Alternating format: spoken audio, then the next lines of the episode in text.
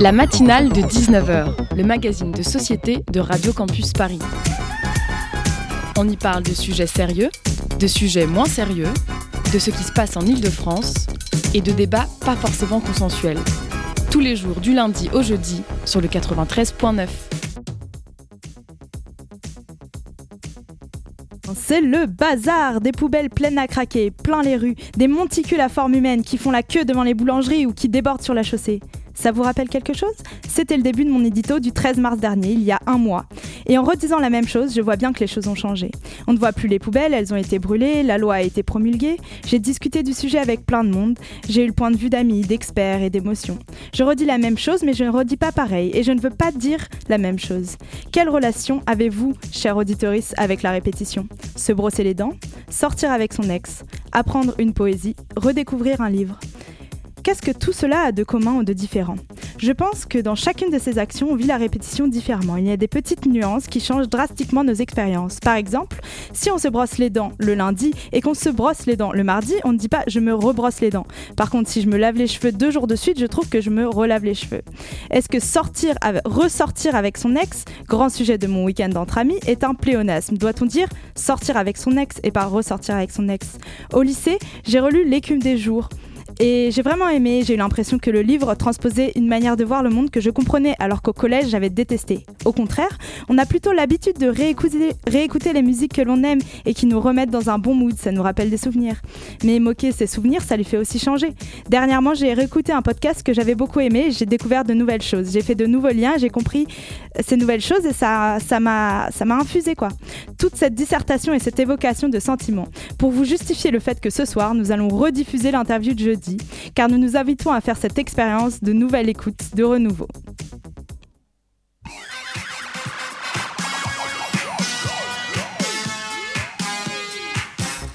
Bonsoir, bonsoir auditeuriste. Tu es sur Radio Campus Paris, c'est la matinale de 19h et je suis Elfie, votre présentatrice qui vous amène dans cette boucle infinie d'émissions qui a lieu tous les lundis, tous les mardis, tous les mercredis, tous les jeudis, mais qui est toujours différente. Ce soir, nous allons donc travailler notre réécoute en accueillant la grande interview de jeudi dernier pour parler encore de l'interdiction des jets privés car, parce que enfin faut que ça rentre quoi. Gabriel zoomera ensuite en compagnie du musicien Antonin qui va sortir son premier album en silence le 5 mai. Il vient nous faire un live en l'instant présent unique du moment. Le tout sera saupoudré comme d'habitude de bons sons et de chroniques jumelles d'Hugo et de Gauthier. Et tout cela, c'était hier, c'est aujourd'hui, c'est demain, mais surtout c'est tout de suite sur Radio Campus Paris. De 19h. Et pour le grand entretien de cette matinale, on va parler écologie, plus particulièrement le jet privé, avec Lou Chenet d'Attaque qui retire sa super tenue de Rosie en s'installant au micro. Bonsoir Lou. Bonsoir. Et avec Louise Spiegel d'Extinction Rebellion. Bonsoir. Bonsoir. Bon alors Lou, du coup j'imagine que vous revenez de la superbe manifestation dans laquelle on ne s'est pas du tout fait gazer par la police nationale aujourd'hui. Tout à fait, un cortège très sympathique avec des enfants qui effectivement en ont pris plein les yeux et plein la gorge. Donc pas merci encore une fois les flics. Toujours un plaisir. Donc, euh, donc euh, Lou Chenet, vous êtes donc membre d'Attaque. Euh, vous êtes membre du coup aussi des Rosies, donc ce groupe d'Attaque qui danse en manifestation notamment. Louis Spiegel, vous êtes membre d'un autre groupe, groupe particulièrement porté sur l'écologie, au contraire d'attaque qui est un petit peu plus généraliste. Extinction Rébellion, c'est bien ça? Tout à fait. Et si vous êtes euh, avec nous euh, aujourd'hui, c'est pour parler euh, transition écologique et pour parler surtout jet privé. Alors jeudi dernier, à l'occasion de la niche parlementaire du groupe Europe Écologie Les Verts à l'Assemblée, les députés ont été appelés à se prononcer sur l'interdiction des vols en jet privé en interne en France. C'était une mesure qui était publicitée notamment par, par une pétition par près de 50 000 citoyens et citoyennes une mesure qui serait une véritable avancée en matière de justice sociale et climatique. Pourtant, celle-ci, elle a été refusée par une coalition qui, qui allait de députés macronistes jusqu'à l'extrême droite. Euh, ça vous surprend? Non, pas du tout. pas du tout. pourquoi ça ne vous surprend pas du coup? Allez, j'y vais. Euh, ça ne nous surprend pas parce que de l'extrême droite aux députés macronistes, on sait que ce sont des partis qui sont alliés en fait euh, avec les ultra riches, euh, qui maintiennent leurs privilèges. Et du coup, euh, il y avait effectivement très peu de chances que cette loi passe, même si effectivement, tu l'as dit, c'est une mesure de justice sociale. Donc, pas surprise, déçue, mais pas surprise. Et vous, Louise? Pareil, je pense que c'est pas la première fois que, que le, gouvernement Macron passe à côté d'une opportunité de, prendre une vraie mesure impactante pour la justice climatique. Donc Malheureusement, c'était pas une surprise. Ça aurait été bien qu'on ait l'occasion d'avoir un débat sur ce sujet, euh, de pouvoir euh, porter cette thématique, de pouvoir approfondir euh, les, cette, question et, les impacts éventuels qu'aurait l'interdiction des, jets privés. Malheureusement, on est passé à côté de cette opportunité voilà, c'est une déception, mais, mais, mais pas une grande surprise euh, vu euh, les, les, agissements du gouvernement ces dernières années. Alors sur Ouais, c'est en fait, c'est pas tant le résultat qui est intéressant, c'est vraiment les arguments qui ont été euh, avancés parce qu'il y a quand même de quoi rire vraiment. Enfin, de quoi sourire. Euh. justement à ce sujet-là, alors un des arguments qui a été avancé contre euh, l'interdiction des jets privés, euh, donc des vols en jet privé sur l'intérieur du territoire métropolitain, c'est le fait que les jets privés ça désenclave les territoires. Alors évidemment, ça fait sourire. On imagine assez mal le petit paysan de la Creuse monter dans son jet privé pour rentrer chez lui après une visite touristique au musée du Louvre. Euh, bah, du coup, euh, Lou Chéné, ça, ça, vous a fait rire hein, quand j'ai dit désenclaver les territoires? Mais oui, mais bon, je pense qu'on n'a pas compris ce qu'il voulait dire, je sais pas, mais j'ai pensé à Sablé-sur-Sarthe, moi, là où il y a Fillon, euh, quand ils ont parlé de désenclaver les territoires. Mais à part ça, quand on regarde quels sont les vols en jet privé qui sont réalisés, il y a des trucs vraiment absurdes, du style Rennes-Saint-Malo, Nice-Cannes, Chambéry-Courchevel je ne sais pas ce qu'ils appellent désenclaver les territoires, mais ça me paraît pas vraiment être euh, la fonction première d'un jet privé. On voit bien que ça s'adresse, je pense qu'on va en reparler, ça s'adresse quand même à des milliardaires. Le patrimoine euh, euh, moyen des utilisateurs de jet privé, c'est 1,3 milliard d'euros. Donc, désenclaver les territoires, je pense que nous n'avons pas la même définition. Oui, enfin, désenclaver les territoires pour des ultra riches en fait, c'est-à-dire permettre à des ultra riches d'aller où ils veulent, quand ils veulent, euh, quel que soit euh, le coût euh, pour, pour l'environnement. Après, oui, quand on voit que les principales, les, principales routes aériennes pour les, jets privés en Europe, c'est Paris-Nice, Genève-Paris, Paris-Londres, enfin là, on n'est pas du tout en train de désenclaver des territoires. Et, donc, voilà, ça, paraît assez absurde comme argument, mais c'est vrai que ça aurait été peut-être intéressant de, de le creuser, d'avoir un vrai débat sur la question. Oui, parce qu'il euh, y, a des, des moyens de suivre les vols euh, de ces jets privés, hein, puisque tous les, tous les avions qui circulent dans l'air, que ce soit euh, des compagnies commerciales ou des jets privés, ont un numéro d'identification, on peut les suivre. Et il y a effectivement des gens qui s'amusent à suivre ces jets privés. Alors, y a eu, ça avait fait pas mal de bruit quand le jet privé d'Elon Musk avait été suivi par un compte Twitter qui notait tous ses déplacements. Il y a aussi ça, il y y a aussi eu ça avec le jet de Bernard Arnault, qui s'est illustré avec deux ou trois allers-retours en Bretagne dans la même journée, etc. Euh, et il y a eu une levée de bouclier euh, du droit à, du droit à l'intimité, euh, du droit au, secret des déplacements des milliardaires. Est-ce que pour vous, quand on utilise un jet privé, on doit pouvoir le faire en secret sans que ce soit une information publique? Non. non, c'est vraiment de l'intérêt général, ne serait-ce que pour quantifier en fait ces déplacements. Donc oui, les comptes Twitter qui suivent ça en France, c'est l'avion de Bernard et iFly Bernard. Et hum, il y en a d'autres aussi qui suivent effectivement les autres jets. Alors pour l'avion de Bernard, comme, il s'appelle, de ce que j'ai compris, euh, comme il en avait marre d'être pisté, en fait, euh, il l'a hum, il l'a vendu, ou en tout cas, il a changé d'immatriculation, et donc maintenant, il loue des jets. Sauf que je crois que justement, ces comptes Twitter ont récemment vu que l'avion l'ex-avion de Bernard, il continuait à faire des trajets entre ses résidences par-ci par-là. Donc euh, il y a encore de l'opacité. Et il y a d'autres comptes aussi qui suivent effectivement tout, les jets, notamment aussi les avions empruntés par les membres du gouvernement. Donc on a ainsi pu voir euh, la semaine dernière que Borne et Braun euh, se sont rendus au même endroit, je crois, à Montpellier, si je dis pas de bêtises, avec deux avions différents. Deux avions qui se suivaient euh, l'un avec l'autre, mais ils n'étaient pas dans le même avion. Un autre exemple aussi de ça, c'est Gérald Darmanin qui ce week-end faisait un petit week-end, bah, il profitait du week-end de Pâques, et puis il est parti à Marseille pour tenter de poser devant l'immeuble, l'immeuble effondré, et puis il a refait demi-tour et il est directement reparti vers la Bretagne. Est-ce que pour vous aussi le fait que le gouvernement tout simplement fasse un tel usage euh, bah, de jets privés, euh, ça, peut, ça a pu influencer sur le refus de cette loi?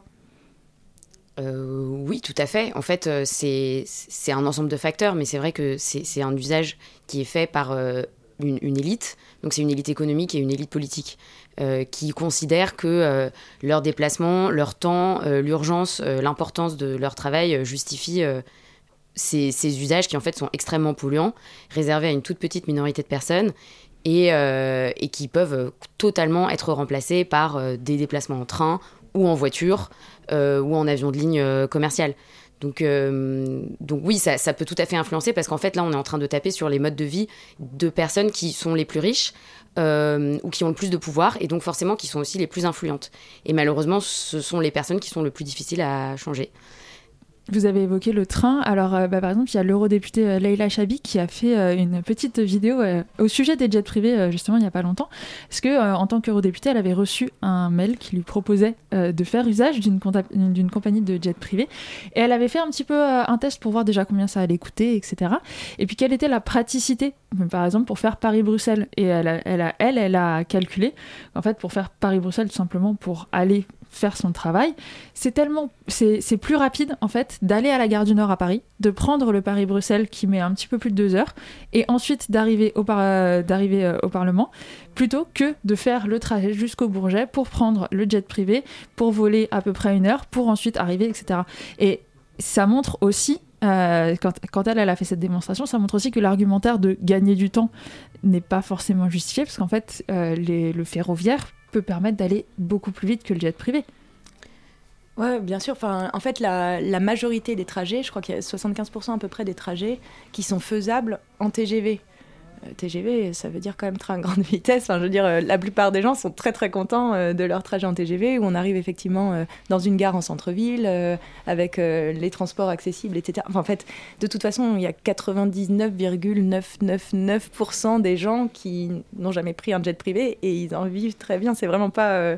Enfin, c'est un argument c'est un argument absurde, mais c'est quand même un argument euh, violent en fait de dire qu'il y a certaines personnes dont le temps serait tellement précieux ou aurait plus de valeur que les autres qu'ils euh, doivent avoir des modes de déplacement particuliers. Et euh, c'est l'ancien ministre des Transports, Djebari, qui le redisait encore en disant, je ne sais plus comment il a dit ça, mais c'est hyper violent en fait d'entendre ça parce que ça sous-entend qu'il y a des gens dont la vie n'a pas de valeur en fait, contrairement aux, aux importants de ce monde sachant que cet argumentaire, en plus, il est, il est faux, parce qu'effectivement, tu l'as dit tout à l'heure, euh, Louise, la plupart des trajets, c'est pas du tout euh, du business, hein, c'est du c'est du confort, c'est des vacances. On revient aussi à une phrase d'Emmanuel Macron dans une gare, où il y a euh, notamment, euh, dans une gare, on croise tout le monde, même ceux qui ne sont rien.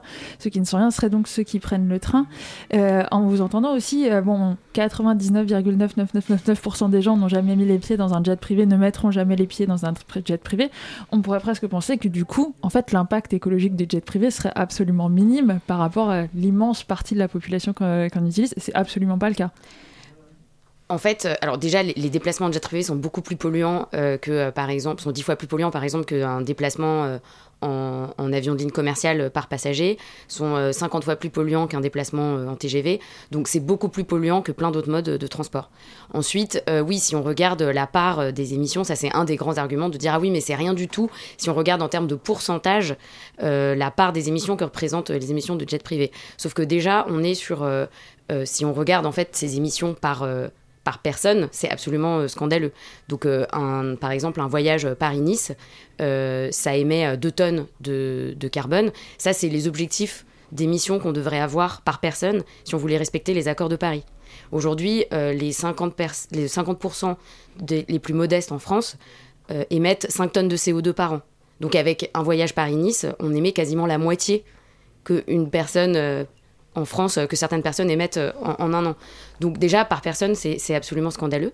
Euh, et puis ensuite, euh, cet argument de dire que, que oui, en fait, ça représente rien et que en fait, le problème est ailleurs, ça, c'est vraiment un des arguments phares de, l'inaction climatique.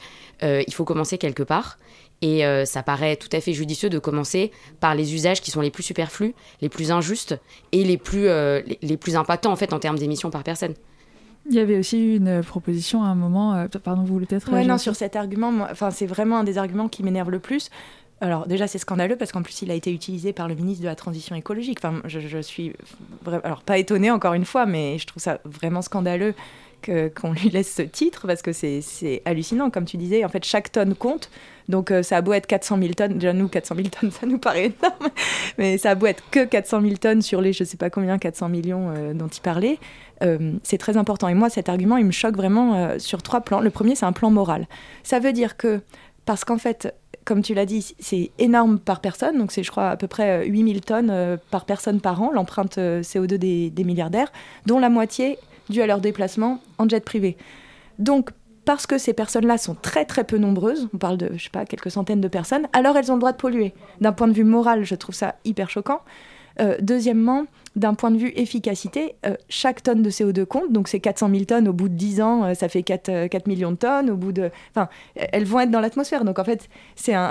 en termes d'efficacité, c'est hyper facile. On a juste à interdire les jets privés. Il n'y a rien à redéployer. Il n'y a pas de... de réseau de transport à construire. Ils existent, les réseaux de transport, pour le coup. Donc, en fait, c'est une mesure très efficace puisque elle demande peu d'efforts pour quand même empêcher d'émettre beaucoup de tonnes de CO2. Donc en termes d'efficacité et enfin en termes de euh, tu le disais, c'est un usage superflu. On ne va pas demander aux gens de réduire euh, euh, de baisser leur chauffage, de, réduire leur usage de la voiture, de manger euh, mieux, moins de viande, etc., même s'il faudrait le faire, tant qu'on n'a pas demandé à ces gens-là d'arrêter de voler en jet privé. Enfin, en fait, c'est une mesure. La, sobriété, ça passe effectivement par la réduction et la suppression des, des usages superflus dans un esprit de justice sociale, parce que sinon, ça ne marche pas. En fait, personne ne fera les efforts si les plus riches et ceux qui ont le plus de marge de manœuvre, 8000 tonnes de CO2 contre 5 tonnes de CO2, ne les font pas. Vous l'avez évoqué aussi, euh, il y a le, fait qu'on a un système ferroviaire, par exemple en France, extrêmement développé. Il y avait eu aussi à un moment euh, cette idée d'interdire les vols euh, commerciaux intérieurs s'ils pouvaient s'effectuer sur un temps de, de, trajet à peu près similaire, en, par exemple par le rail. ça, c'est quelque chose qui n'est pas effectif, malgré des annonces. Il y a eu des annonces qui disaient que ça allait être effectif. On a vu des articles qui disaient que les vols commerciaux allaient être interdits. Ça a fait scandale. Au final, c'est quelque chose qui n'est absolument pas Aujourd'hui, il y a des tas de gens qui font Paris-Marseille en avion euh, tous les jours au quotidien. Euh, ce serait aussi une étape euh, à franchir pour vous? Alors ça, c'est encore une des, occasions manquées du gouvernement de prendre une mesure impactante. C'était une des propositions de la Convention citoyenne pour le climat. De, en effet, de, de, supprimer les liaisons aériennes quand il existait une alternative au en train de moins de 4 heures, je crois, c'était la, proposition. Et euh, le gouvernement a changé ça, une alternative en train de moins de 2 heures et demie. Donc du coup, typiquement Paris-Marseille, ça marche pas. Euh, donc euh, du coup, c'est ça a été. Paris-Marseille, c'est 2h59. Voilà, c'est ça. donc c'est beaucoup trop long pour le gouvernement apparemment. donc donc du coup, c'est une, une mesure qui était complètement, enfin zéro impact et qui ne s'appliquait pas au jet privé. Oui, de toute façon. du coup, ça représente vraiment rien du tout. Alors, évidemment que ce serait euh, une, prochaine étape euh, et ce serait euh, encore une fois une mesure qui serait euh, impactante en termes d'émissions, euh, qui n'aurait pas énormément d'impact en termes de possibilités de déplacement parce qu'il existe des lignes de transport en train, etc. Donc en fait, on n'empêche pas les gens d'aller à Marseille, on les empêche simplement de prendre l'avion pour aller à Marseille. Ça, fait partie des choses à faire. Il y a énormément de mesures aussi qui, devraient être prises aussi pour, pour limiter l'usage de l'avion de lignes commerciales. Mais encore une fois, l'interdiction des jets privés, c'est une mesure, ça semble être une bonne première étape parce que euh, parce que c'est là on parle de l'usage le plus euh, absurde et le plus superflu et, euh, qui, et si on commençait par ça ça rendrait beaucoup plus acceptable des choses qui auront plus d'impact sur une plus large population de, de, personnes une plus large part de la population. Merci beaucoup à toutes les deux. on va faire une petite pause musicale et on se retrouve juste après ça.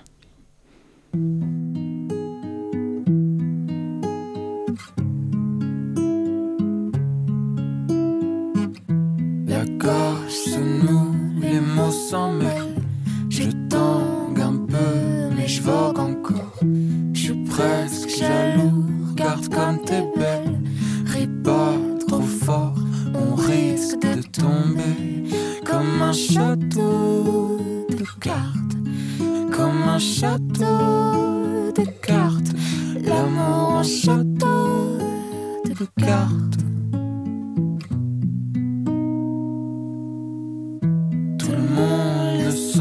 quand tu t'en vas. T'emporte le bonheur avec toi. Les gars du coin se disent tout bas. Faut pas qu'on craque, on risque de tomber comme un château de cartes.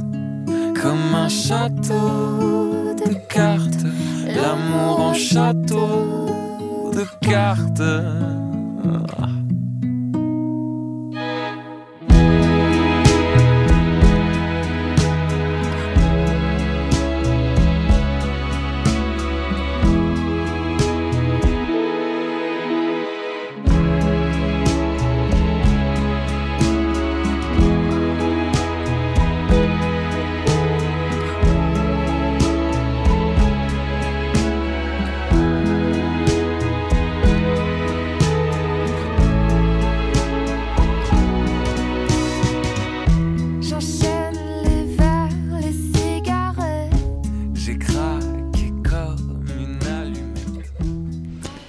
D'entendre Château de cartes de Nicolas et Ilia. Il est 19h44 minutes et 37 secondes. Vous écoutez toujours Radio Campus Paris.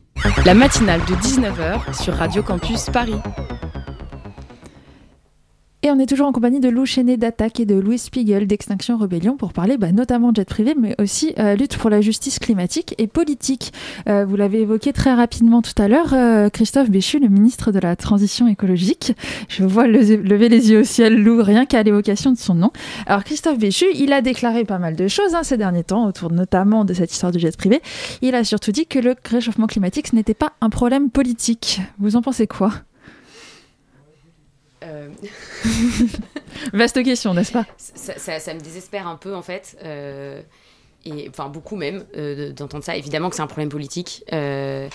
C'est c'est un c'est le, le changement climatique, c'est il est, il est provoqué par un mode de vie et un mode de consommation. Euh, dont bénéficie euh, une part relativement faible de la population euh, mondiale et qui affecte l'ensemble du vivant et, notamment les populations les plus vulnérables qui bénéficient le moins, voire sont victimes du, système inégalitaire dans, dans lequel on vit. Donc évidemment que c'est politique. Et on a même aujourd'hui les rédacteurs et les rédactrices du rapport du GIEC, donc les scientifiques, qui eux-mêmes affirment que euh, la question de la justice sociale et de l'équité est absolument essentielle pour avoir une transition écologique euh, résiliente. Donc euh, même ces scientifiques qui ont traditionnellement une posture quand même relativement neutre pour rester évidemment sur une posture très très scientifique, très rationnelle. Même ces personnes-là aujourd'hui disent que, enfin, je veux dire, voilà, objectivement, on ne peut plus dire, on ne peut plus passer à côté de cette question de la justice sociale. Donc oui, c'est un sujet très politique. On parle, on parle politique, on parle lutte. Alors il y a différents moyens de lutter. Euh, je disais du coup, euh, Lou, vous êtes euh, membre d'Attaque, membre des Rosy, qui sont du coup groupe féministe d'Attaque. Louise, vous êtes à Extinction Rebellion, qui est une organisation écologiste. Vous avez différents modes euh, de, militantisme, euh, de lutte, euh, toutes les deux dans vos organisations. Il y a différentes organisations. Une qui a fait pas mal scandale et qui a fait pas mal crier à droite ces derniers temps, c'est Mathilde Caillard d'Alterna- d'Alternative à Paris, qui est, aussi l'attachée parlementaire d'Alma Dufour et qui danse en manifestation en disant pas de retraités sur une planète brûlée et on va taxer les riches. Est-ce que c'est un, message derrière lequel vous vous rangez? Est-ce que ça vous paraît bien? De taxer les riches, par exemple? Question En tant, que Évidente. par- en tant que porte-parole d'attaque, je vais pas dire que c'est pas bien de taxer les riches, évidemment. Euh, surtout sur, enfin, si on revient à la question des jets privés, il faut quand même voir qu'effectivement, euh, ces milliardaires, ces ultra riches, euh, qui, nous on les appelle les criminels climatiques en fait à attaque, qui amputent notre avenir. euh, et on, on les taxe aussi d'assister. En fait, ce sont des personnes qui à 80% euh, héritent, qui euh, profitent largement des aides publiques et qui font de l'évasion fiscale, qui pratiquent l'évasion fiscale. En moyenne, ces personnes-là sont taxées à 2%. Donc en fait, ça veut dire quoi? Ça veut dire que nous, euh, citoyens, citoyennes, on finance leur mode de vie climaticide, puisque c'est avec notre argent qu'ils utilisent des jets privés et tout. Donc évidemment qu'il faut beaucoup plus les mettre à contribution, et évidemment que c'est pas du tout la politique d'Emmanuel Macron qui, euh, euh, exonération... euh, de taxes après euh, suppression d'impôts, en fait, euh, leur permet au contraire euh, d'optimiser toujours plus leur patrimoine financier. Oui, et puis d'ailleurs, c'est un fonctionnement qui est extrêmement antidémocratique en fait. On a une, très faible minorité de personnes qui bénéficient de, quelque chose, qui s'accaparent des ressources, qui émettent beaucoup plus que les autres. Et là aussi, enfin, du coup, là-dessus aussi, c'est pour ça aussi que le, changement climatique, c'est quelque chose de très politique. C'est qu'il faut aussi l'envisager de manière démocratique en fait. Et, et c'est absolument pas ce qui est fait aujourd'hui de manière démocratique. Alors du coup, c'était une occasion pendant cette niche euh, parlementaire euh, d'Europe Écologie Les Verts. Est-ce qu'il y a d'autres euh, objectifs prochains sur lesquels on peut se fixer, que ce soit au niveau parlementaire ou autre Est-ce que donc du coup, bah, il y a d'autres moyens de lutter aussi en plus du parlementaire ça, c'est, très large, hein, ça va de la manifestation à l'envahissement de, de tarmac. c'est quoi les prochaines échéances importantes sur lesquelles il faut se mobiliser selon vous? Bah déjà, avec, euh, c'est vrai qu'avec XR et Attaque, euh, on, est allé et Alternatiba en janvier 2022. Donc on est allé euh, deux fois en fait finalement à l'aéroport du Bourget. entre donc, janvier 2022 et septembre 2022. Aéroport où il y a beaucoup de jets privés, contrairement ah bah oui, oui, oui, c'est vraiment, oui, oui, on vise pas Orly ou, ou Voici, là, on vise vraiment l'aéroport des riches. Euh, et on avait bloqué euh, un terminal et au fur et à mesure qu'on bloquait le terminal, on faisait défiler un compteur pour montrer nous combien on économisait en fait euh, de CO2 en faisant cette action et on montrait que bah oui les petits gestes ça comptait quand on faisait des petits gestes un peu plus spécifiques et hum, suite à cette action en fait on a des activistes qui ont été embarqués en garde à vue et qui passeront en procès le 31 août donc J'imagine que d'ici là, on aura deux, trois trucs à dire sur la place publique à cette occasion. Et donc, il faudra évidemment aller les soutenir. Tout à fait. sinon, du coup, bon, cette, euh, euh, cette proposition de loi, elle ne passera pas. Euh, est-ce qu'il y en a d'autres en cours en ce moment? Est-ce qu'il y, y, a des moyens de recours? Est-ce que vous attendez quelque chose, peut-être des instances européennes, par exemple? Non, hmm, pas tellement, non. là, là, il y a du travail, il y a du travail de, on peut appeler ça du travail de lobbying qui est fait, c'est-à-dire qu'on va, on va quand même essayer de faire vivre cette pétition, etc. Mais en termes parlementaires, nous, on va se concentrer euh, sur notre, euh, notre campagne euh, pour le procès des activistes du Bourget, comme on les appelle. Merci beaucoup Daphné et Lou Chesnay pour cette interview. La matinale de 19h. Il n'a ni la chevelure soyeuse des Jésus, ni ses pouvoirs magiques, mais lui au moins il répond quand on a besoin de lui. C'est Hugo. Allez, rhabillé pour l'hiver, JC. Bonsoir Elfie, bonsoir à toutes et à tous. Ça fait deux semaines que je me dis que ça serait bien de parler de la série Succession, vu que tout le monde en parle, dont la dernière saison a lieu en ce moment. Et je vous le donne en mille, ça fait deux semaines que je décale mes projets à cause d'un autre truc que j'ai vu entre temps. Jeudi dernier, c'était l'excellent About Kim Sohee qui me faisait changer mes plans. Aujourd'hui, c'est une série qui s'appelle The Leftovers. The Leftovers à ne pas confondre avec The Last of Us dont j'ai déjà parlé et à ne pas confondre non plus avec le Wanderlust qui est juste une boîte trop chère à Austerlitz qui passe Bella, de Maître Gims en 2023. Bref, The Leftovers donc dont la troisième et dernière saison s'est clôturée en 2017 et est une série créée par Damon Lindelof et Tom Perrotta pour HBO. Pour celles et ceux qui ne connaissent pas Damon Lindelof, il est derrière la très acclamée mini-série Watchmen ainsi qu'une petite saga que personne ne connaît et qui n'est pas du tout culte, Lost, les disparus. Si on est familier avec le style de ce monstre sacré de la télévision, on sait qu'on a beau s'attendre à tout, il trouvera toujours un moyen de nous surprendre et de nous emmener sur un terrain qu'on n'avait pas prévu au départ. Force est de constater que The Leftovers ne déroge pas à la règle. Mais alors ça parle de quoi? Bon, pour ceux qui s'attendaient à un truc feel good, passez votre chemin car The Leftovers nous emmène au sein d'une planète Terre meurtrie, puisqu'un jour d'octobre, et ce sans explication, 2% de l'humanité disparaît soudainement de la surface du globe. Pouf comme ça d'un coup. Même si 2% ça paraît peu comme ça, sachez que ça représente quand même 140 millions de personnes. Après cet événement appelé la disparition, nous sommes amenés à faire la connaissance de plusieurs personnages de la ville de Mapleton aux États-Unis. On y suit notamment Kevin, chef de la police locale, dont la femme l'a quitté pour rejoindre une secte à la suite de l'événement, mais aussi Matt, un prêtre, ou encore Nora, sa sœur, qui le jour de la disparition a perdu son mari et ses deux enfants on comprend assez vite que Damon Lindelof veut oh, nous amener sur le terrain du deuil. Tu l'as bien dit. Comment ces personnages gèrent-ils ce qu'il s'est passé? Quels sont leurs mécanismes de défense? Cherchent-ils une explication rationnelle ou divine à la disparition. Ce qui est intéressant avec The Leftovers, c'est cette multiplicité des points de vue et des croyances à propos d'un événement qui n'a en apparence aucune explication logique. On est alors mené vers une intrigue focalisée sur le rapport des gens au contrôle de leur vie. Quand certains choisissent de chercher une raison scientifique à la disparition, d'autres choisissent de croire que c'est un acte divin arrivé dans un but précis. Quand Kevin choisit d'essayer d'oublier ce qui est arrivé, sa femme Laurie, elle, rejoint une secte qui a pour but de rappeler sans cesse aux gens ce terrible événement pour que les disparus ne soient jamais oubliés par quiconque. Bien qu'ils soient multiples, jamais de Leftovers ne juge les, les protagonistes sur leur choix. Au lieu de ça, la série nous montre que tout le monde a besoin de suivre une raison et de contrôler ce qui leur arrive, et ce de différentes façons. Ce fond de l'intrigue se retrouve d'ailleurs dans la structure de la série ainsi que dans sa réalisation. Oui, car ce qu'il faut bien comprendre avec The Leftovers, comme je l'ai dit, c'est que vous, vous vous attendrez à beaucoup de choses au fil du propos, mais vous apercevrez bien souvent qu'au même tri qu'au même titre pardon, que les personnages, vous ne contrôlez rien. C'est bien simple, c'est une des séries les plus singulières que j'ai pu voir. Jamais j'ai vu un truc comme The Leftovers, vraiment. Dans ce qui se passe, dans ce qui est dit, dans l'enchaînement des scènes ou les rebondissements, jusqu'à la BO de Max Richter qu'on entend derrière moi, derrière moi, le chose démarque en tout point des séries à gros budget et tout est fait pour nous déstabiliser. C'est archi déroutant et on est très souvent en train de se demander ce qu'on est en train de voir. L'arc métaphysique amené dans la saison 2 est à ce titre très mystique et intéressant, bien qu'il mette encore plus surchargé de questions sans réponse. C'est là que je mettrais un mini petit bémol, c'est que même si j'ai capté que l'important n'était pas forcément de chercher une raison à ce qui se passe, bah j'aurais aimé qu'on m'en donne une parfois. Il y a pas mal de fois, notamment vers la fin, où j'ai été un peu sorti du truc, car il y avait, car il y avait pardon, tout simplement trop d'infos à assimiler qui s'ajoutaient les unes sur les autres et que je ne pigeais pas. Mais ce mindfuck m'a aussi fait comprendre que moi aussi, j'avais besoin d'expliquer et de raisonner perpétuellement ce qui se passe, même dans ma vie. Donc on peut dire que la série m'a mis devant mes propres mécanismes psychologiques. Mais surtout, euh, ce que la série elle porte en bémol, ça, elle le rattrape, mais grâce à ses actes. oui, oui. et oui, un taf d'écriture monumental a été fait pour donner du charisme et de la profondeur à un panel de personnages variés.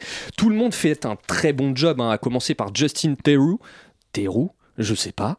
Dans le rôle de Kevin, on a aussi Amy Brennan, Liv Tyler, Anne Dowd, Regina King, Scott Glenn. Je pourrais faire tout le casting comme ça, ils sont excellents. Faut savoir que beaucoup de noms que j'ai cités sont maintenant présents dans pas mal de castings de séries HBO, et ce grâce à leur performance dans The Leftovers, car quand HBO aime, HBO garde. Je n'ai pas encore parlé de la meilleure que j'ai gardée pour la fin, Carrie Coon dans le rôle de Nora Durst, qui délivre une des meilleures prestations d'actrice que j'ai pu voir dans une série. Sa rage et sa tristesse sont exploitées lors de moments très émouvants On l'écoute d'ailleurs ici. Ambiguous loss? What is ambiguous about your family being gone? Well, and you must know because you lost what, four? You count your parents in that? What were they, in their 70s? You sit there and tell me a story about your daughter. I lost everyone. I lost everything, you fucking fraud. You fucking liar. You're not in pain? Because if you were in pain, you would know there is no moving on. There is no happiness. What's next? What's fucking next? Nothing is next. Nothing. The Leftovers est une œuvre qui nous met à l'épreuve du mystère. Elle interroge nos rapports à ce qu'on peut ne pas ce qu'on ne peut pas contrôler ni expliquer au travers d'histoires variées toutes découlant d'un événement traumatisant.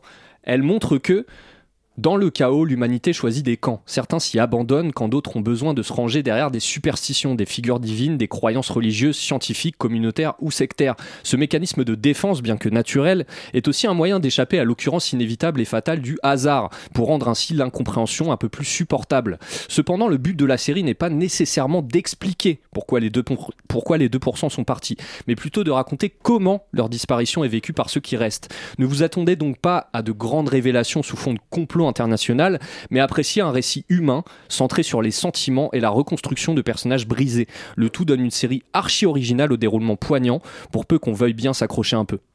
Merci beaucoup Hugo, on va réfléchir à tout ça pendant la prochaine musique.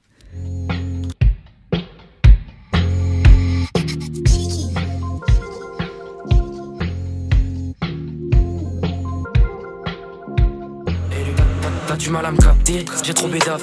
Mal à les j'ai de la peine, c'est des épaves. Ils sont bons qu'à jacter, tu veux débattre sur ce que j'ai acheté. Reste focus, frère, c'est pas le débat, la bête à 4 têtes. Je les et je leur fais des casse-têtes. C'est un casse-tête, alors j'achète des baskets. Chacun sa manière de faire face à un problème. La thème, ce matin, demain, tu seras plus dans le thème. Sacré tempo, je sais même plus qui m'aime, gros. Voilà, c'est dalle, ma gueule, c'est les same, gros.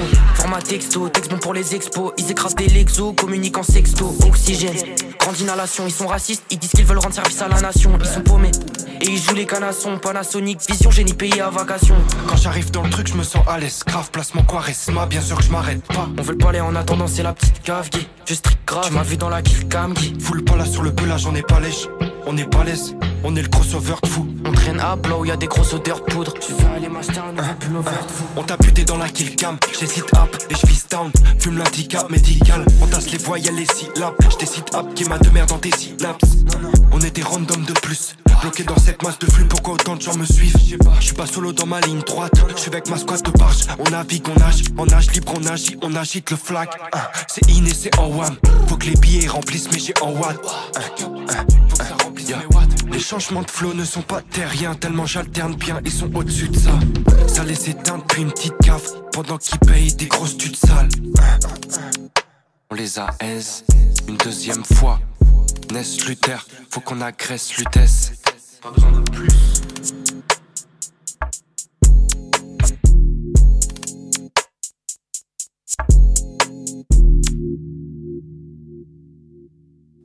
On vient d'écouter Ness de Kill Calm sur le 93.9 FM. Le Zoom, dans la matinale de 19h. Et, et Gabriel vient de me rejoindre en studio. Bonsoir Gabriel. Bonsoir. Ce soir, tu reçois Antonin. Bonsoir. Bonsoir. Antonin, vous êtes donc un artiste et vous sortez bientôt votre premier album qui s'appelle En silence, qui sort le 5 mai. Mais je laisse la parole à Gabriel. Bon, euh, bonsoir, merci d'être avec nous ce soir. Donc, comme euh, Elfie l'a dit, vous sortez votre premier album en silence, c'est le 5 mai prochain. Oui. Euh, J'ai pu lire à son sujet que vous avez, je cite, su faire preuve d'une savante économie des faits tout en exprimant l'essentiel. Est-ce que vous pouvez nous en dire un peu plus euh, Cette simplicité, ce contenu peut-être épuré, ça traduisait quoi pour vous? Euh, c'est bah, c'est- un album très minimaliste comparé à ce qu'on peut entendre aujourd'hui Mhm. à la radio, par rapport même au, au morceau qu'on vient juste d'entendre. C'est euh, vraiment euh, opposé. Minimaliste parce que je viens d'un endroit qui est assez... J'ai grandi dans la nature et dans un endroit lui-même, dans une bâtisse Mhm. très minimaliste que j'ai construit avec mes frères, mon père, qui est une sorte de cabane en fait. hein. Et, euh, et la musique que j'aime faire là-dedans et, euh, ressemble à l'endroit. Donc elle est épurée, elle est dépouillée. Et euh, j'ai aussi longtemps baroudé, comme on dit. Euh, je suis un peu le, le barde de mon village. Ils s'amusent à dire ça, les gens. Mais je me suis pas mal promené. J'ai aussi beaucoup travaillé avec d'autres artistes, composé, écrit, etc. Et, et des, des gens qui font de la musique plus produite, on va dire. Mhm. Euh, je reviens juste euh, aux racines de, de à mes racines en fait, Mhm. ce qui m'a aussi donné envie de faire de la musique. J'ai découvert la musique avec des choses très simples, des choses guitare voix, Georges Moustaki ou Leonard Cohen, les Mhm. vieux Leonard Cohen. Et donc je reviens vraiment à ça. Et, euh, et euh, en silence, ben parce que pour moi le musicien est quelqu'un qui sculpte le silence plus Mhm. qu'il essaye de de remplir des vides. J'aime le vide. J'aime le vide, j'aime l'air. L'air, c'est la matière première de la musique. Mhm. Donc, tout s'explique comme ça, assez simplement. Vous euh, l'évoquiez, ce- parce qu'effectivement, si cet album c'est votre premier en solo, vous aviez auparavant travaillé sur d'autres projets avec d'autres artistes. Est-ce que vous pouvez peut-être nous parler un peu de votre parcours musical en tant qu'artiste et comment votre travail il a pu évoluer euh, au cours du temps? Oui, avec plaisir. Euh, c'est donc j'ai commencé la musique assez jeune. Enfin, moi, j'ai fait des études d'océanographie, hein, donc un peu rien à voir. Mais j'ai découvert la musique très tôt. Et, euh, et euh, je me suis mis à écrire des chansons mais relativement jeune. hein. Euh, j'ai fait un premier groupe quand j'étais euh, à la sortie du lycée, euh, arrivé à la fac. J'ai fait un, un groupe dans le, dans le sud-ouest de la France, là où je viens, là d'où je viens. Et un groupe s'appelait Hangar, où je chantais, et euh, avec plein de copains. Et puis, euh, ça a connu son petit succès, c'était très, très chouette. Puis le groupe s'est arrêté, mais aussi des changements dans la vie, des, accidents, des choses qui arrivent. Et j'ai, on- moi-même et mon batteur à l'époque, on, a, on, a, on s'est fondu dans un autre groupe euh, avec deux autres gars qui venaient de Paris, eux. Et on a fait ce groupe qui s'appelle Papouze, dans lequel je joue encore. Euh, je fais de la basse et euh, dans lequel donc je suis derrière. Je suis à la charpente. Et, euh, et puis, voilà, dérivé ici et là, j'ai, j'ai- je me suis laissé porter par les courants et j'ai, j'ai fini par rencontrer ce groupe euh, Polo et Pan, Polo Mhm. and Pan aussi, avec qui je, je travaille, pour qui j'écris composent, ça dépend, et collaborent en tout cas. Et je leur amène des choses très très simples, une guitare, une mélodie, une voix, parfois quelques mots, et puis, on, puis ensuite eux, ils, ils construisent autour de tout ça des choses assez incroyables. Donc ça, c'est un peu mon, c'est un peu mon Votre parcours. C'est un peu mes les amis avec qui je travaille. Puis il y a un autre groupe qui est un peu plus pirate qui s'appelle Poudre Noire. J'ai plein d'autres trucs avec qui je travaille, euh, plein d'autres projets. Euh, mhm. c'est comme euh, quand tu vas à la pêche au thon, tu mets plusieurs cannes à pêche à l'eau. J'ai été pêcheur aussi pour gagner ma vie. Donc tu mets plusieurs cannes à l'eau parce que si tu n'en mets qu'une, tu ne ramènes pas forcément de poissons ou, peu. si tu en mets plusieurs, tu as de la chance de tu peux tu peux t'en sortir. Et c'est intéressant. Et c'est souvent la, la, plus pétée, la canne la plus pétée, la plus pourrie qui ramène le plus beau poisson. C'est ce que j'essaye de faire en ce moment avec, avec mon projet. c'est la canne la plus simple, tu vois. C'est la, c'est vraiment une canne. La plus épurée. Ouais, c'est la plus épurée. C'est la plus vieille, quoi. C'est la plus. Euh, mais, euh, mais voilà, c'est la plus proche de moi. Mhm. Donc euh, c'est pour ça que je suis là aujourd'hui. C'est pour, pour sortir un petit poisson de l'eau. Il s'appelle Antonin. Bienvenue Antonin nous jouer euh, le morceau euh, Antonino Ah oui, alors euh, voilà, parce que je m'appelle Antonin, mais en italien, on m'appelle Antonino. Et j'ai pas mal travaillé avec des gens, je sais pas pourquoi, j'ai plein de musiciens autour de moi qui sont italiens maintenant, très talentueux. Et j'ai un jour rencontré ce gars qui s'appelle Eduardo Florio di Grazia, qui est un mec excellent, super auteur, compositeur et chanteur. Et j'ai rencontré dans, dans, mon village. Euh, et il voulait que je vienne travailler avec lui en Italie. Je lui ai dit, moi, je veux bien venir, mais il faut que j'apprenne l'italien. Et euh, m'a dit, bah, tu veux dire quoi? Puis je lui ai balancé des phrases en français qu'il a traduites en italien et que j'enregistrais sur mon téléphone. Et à la fin du dîner, j'avais cette chanson. Donc c'est moi, c'est moi qui arrive en Italie, en fait. c'est un peu spécial. Je suis italien, en fait, à la base aussi. Mais je le savais pas. Donc je peux la jouer maintenant ou pas? Oui. Ok.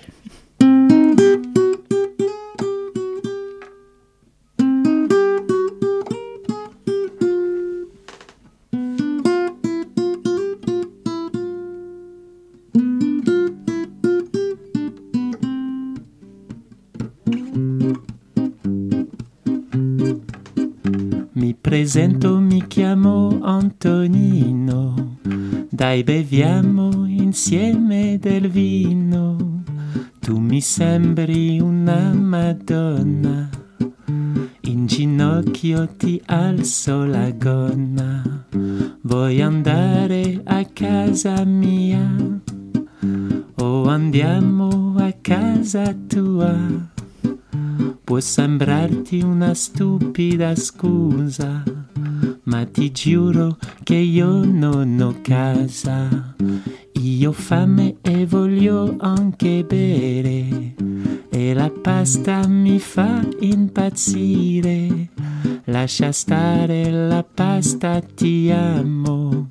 No vabbè, non esageriamo. La la la la la la la la la. La la la la la la la la la. La la la la la la la la la. La la la la la la la la la. Sei cremosa come il cacio e pepe e il mio cuore non ha più pace. Potrei cantartelo ancora ma voglio averti subito qua.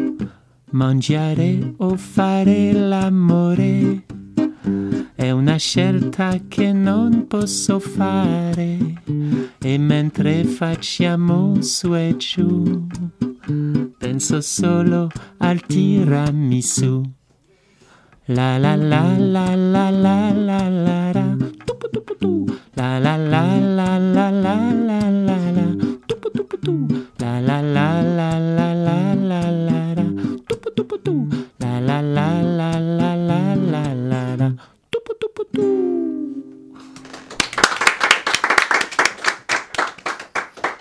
Merci. Mais avec plaisir. Piacere. euh, vous parliez que vous aviez fait des, des études d'océanographie. Oui. Vous avez été pêcheur, vous venez du sud-ouest, vous surfez. Oui, très... beaucoup. En musique en plus.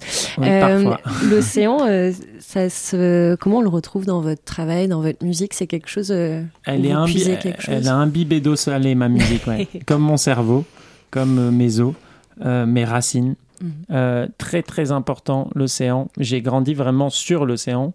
J'ai appris à surfer très jeune, toujours été sur des bateaux. Ma grand-mère elle-même était une grande navigatrice et euh, elle avait un bateau qui s'appelait le Silence. J'allais vous poser la voilà, question. Ouais, voilà, bien vu. Mais ça, ça, ça, c'est aussi un hommage à elle Mhm. et, euh, et une passion de la mer euh, vraiment euh, débordante. Euh, vraiment, dans mon album, on retrouve la mer à plein d'endroits. Et moi, j'habite au bout d'une péninsule, donc Mhm. je suis presque insulaire. Euh, et voilà, entourée d'eau.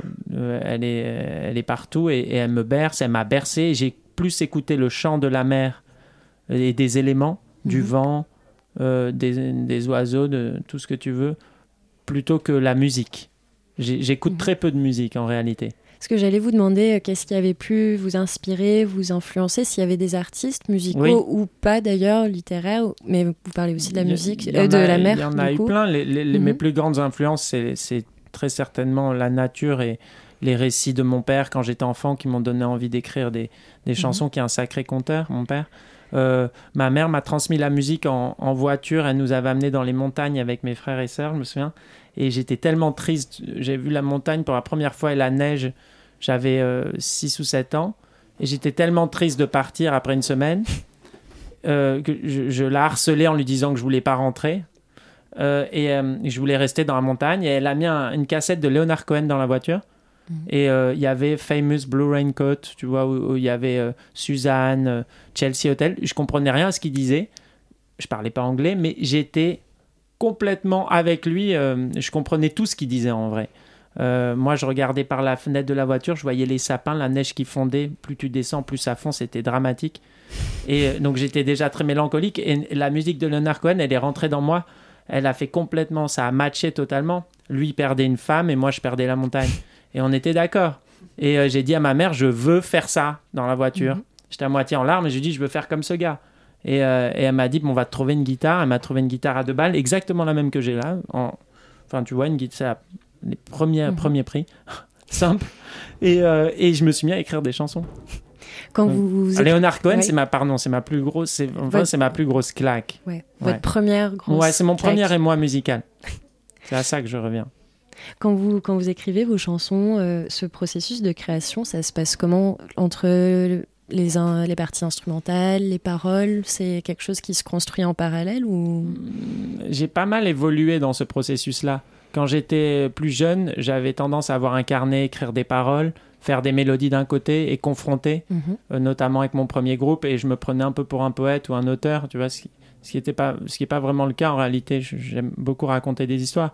P- Plus j'ai avancé, euh, plus je me suis débarrassé de ça.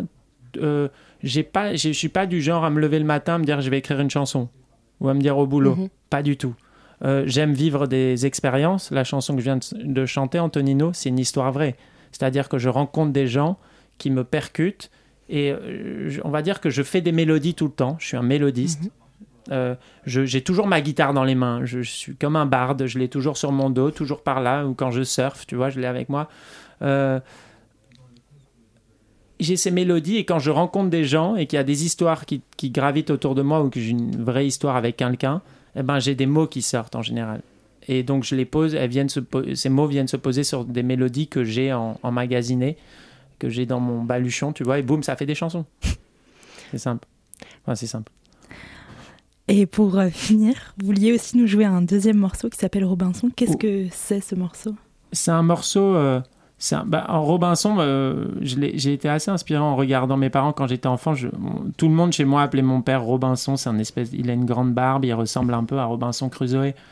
Et, euh, j'ai toujours aimé cette histoire. Mes, mes livres vraiment que j'adore, euh, L'île au trésor, Robinson Crusoe, des trucs comme ça, je trouve ça assez fascinant. Et comme je suis presque insulaire, je me suis identifié.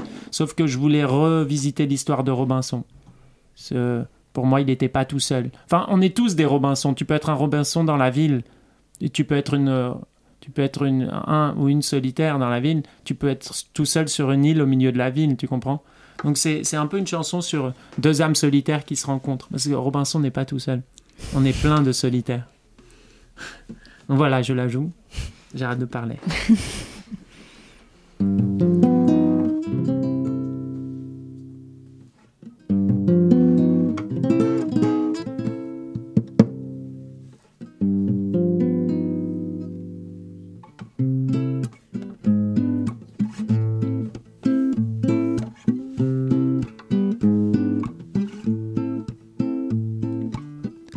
Avait 16 ans et des poussières, du bleu tout autour des paupières. Elle n'avait jamais eu vent de la mer, du bleu tout autour de la terre. Il n'était que solitude. Robinson Crusoe mais sur la même longitude. Zoé crut Robinson, il a bien fait le tour de son île. Une fois, cent fois, peut-être mille. Elle lui cachait bien un trésor sous une palme jusqu'alors. Il était comme au premier jour. Robinson Crusoe. Mais cette nuit pour toujours, Zoé crut Robinson.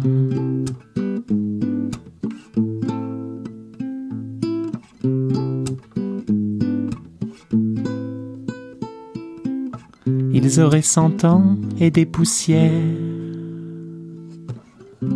du bleu tout autour des paupières. Il n'aurait jamais plus vent de la terre,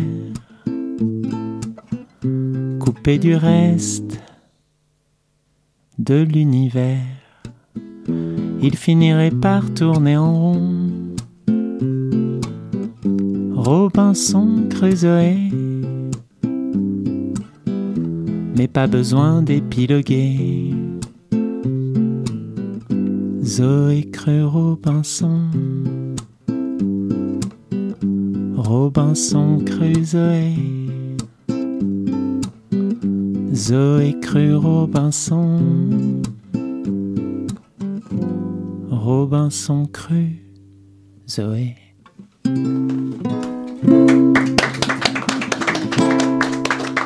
Merci beaucoup. Bravo, bravo Antonin. Merci, merci. beaucoup pour euh, ces deux lives que vous nous avez offerts.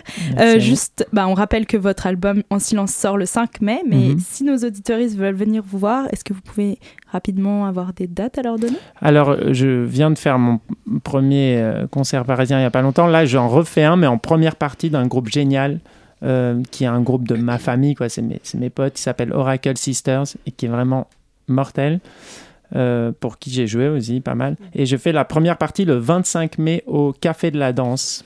Parfait, c'est Voilà. Merci Voilà. beaucoup. Et pour cette dernière partie, on a une dernière petite chronique. La matinale de 19h. Et donc, c'est Gauthier qui est avec nous. Bonsoir Gauthier. Bonsoir. Euh, cette semaine, c'est ma dixième chronique sur ces ondes et je suis dans l'obligation de parler de la claque cinématographique du mois, que dis-je, de l'année. Pour l'occasion, j'ai ramené une connaissance. C'est donc parti pour ma première chronique cinéma sur Radio Campus Paris. Jingle. Et connais-tu les deux frères, les deux frères Gauthier? Héros, pas zéro pour parler de ciné. Si t'hésites à voir un film, alors te fais pas de bile. Écoute dans leur critique, leur avis est fantastique. 1.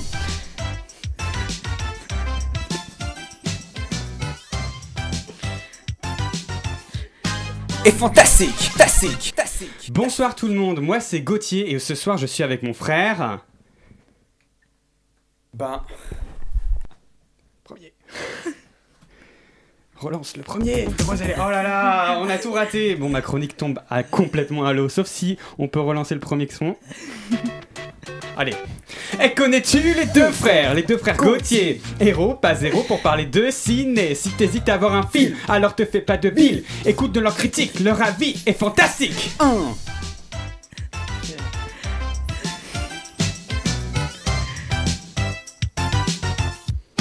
est fantastique, fantastique, fantastique. Bonsoir tout le monde, euh, moi c'est Gauthier et ce soir je suis avec mon frère. Gauthier. Et aujourd'hui on vous parle de Super, Mario Bros. le film. Alors Gauthier, je vais te laisser la parole. Donne-nous ton avis en premier. Eh bien moi j'ai adoré ce film. Enfin c'est le film Mario quand même, avec notamment euh, Mario euh, et Peach euh, et Luigi et Toad et Donkey Kong par exemple. Toutes les personnes qui vous diront que ce film les a déçus car il est trop ci ou bien pas assez ça sont tout simplement aigris. Je n'accepterai aucune contradiction. Le film est une pépite, un banger. J'oserais même utiliser le terme de masterclass. Rien ne dépasse, on éclate de rire à toutes les blagues, on pleure de nostalgie, c'est parfait. Euh, et toi Gauthier, euh, t'en as pensé quoi du film? Ben. Alors moi, je pense que les gens qui ont aimé ce film, ce sont juste des gros bébés cadom. Franchement, niveau cinéma, c'est zéro. Euh, tu m'apprends même qu'il y avait des blagues, parce que moi, j'ai pas souri une seule fois pendant le film. C'est-à-dire 1h30, ça m'en a paru 4, alors que quand j'ai vu Avatar, bah, ça m'a paru l'inverse. Non, si vous avez plus de un an et que vous avez apprécié ce film, vous n'aurez jamais mon respect, et je pense honnêtement que de toute façon, Euh, même Ga- sans ça, vous Gauthier, jamais eu. Gauthier, euh, ça va? T'as un truc à me dire peut-être? Moi? Non, pas du tout. Il faut arrêter de voir des messages cachés partout. Hein. Aux dernières nouvelles, t'as pas cherché plus loin que le bout de ton nez devant le film Mario, je me trompe Euh, Frérot, je te jure, parle mieux, ou alors, ou alors on attend d'être hors antenne, parce que là, je te jure que tu commences Voilà, à tu vois, c'est toujours comme ça avec toi. T'assumes rien, t'as tout, tu kiffes tout, tu kiffes ta vie. Moi, j'ai jamais le droit à rien, j'ai jamais le droit à un seul film que j'apprécie. J'ai jamais une seule minute à moi, je suis toujours occupé. Même dans le bac à sable, quand on était gosse, maman regardait toujours tes châteaux sable de merde et jamais les miens. T'as toujours été le préféré, t'as toujours eu la Eh, plus je te préviens, je te préviens, tu ramènes pas maman là-dessus, ok hein, Sinon ça va mal se terminer. allez, tu c'est dis. reparti, ça rechia. Gna, gna, gna, gna, gna. Eh, tu sais quoi, tu sais quoi, ferme-la. Ah ouais, c'est comme ça. Bah, tu, tu, tu vas voir. Ah, Alors là, mon frère, je te jure, tu viens de saigner ton arrêt de mort. Attends, viens par là. Et connais-tu les deux frères, les deux frères Gauthier? Héros, pas zéro pour parler de ciné Si t'hésites à voir un film, alors te fais pas de bile Écoute leurs critiques, leur avis est fantastique Hein. Est fantastique, fantastique, fantastique. Euh, bon, je suis euh, désolé que vous ayez eu à assister à ça. J'ai réussi à garder mon frère sous contrôle. Je vous assure que ça n'arrivera plus. Euh, en tout cas, merci beaucoup d'avoir euh, suivi ma critique ciné. Et puis, et puis salut. Merci beaucoup. Mais nous voilà, et on va devoir aller vite. Nous voilà déjà arrivés à la fin de cette émission. Merci, merci encore à Lou Chesnay de jeudi dernier et à Antonin de ce soir. Il me reste tout juste le temps de remercier les travailleuses acharnées de nos ondes, Gabriel et Daphné aux interviews, Hugo et Gauthier comme chroniqueurs.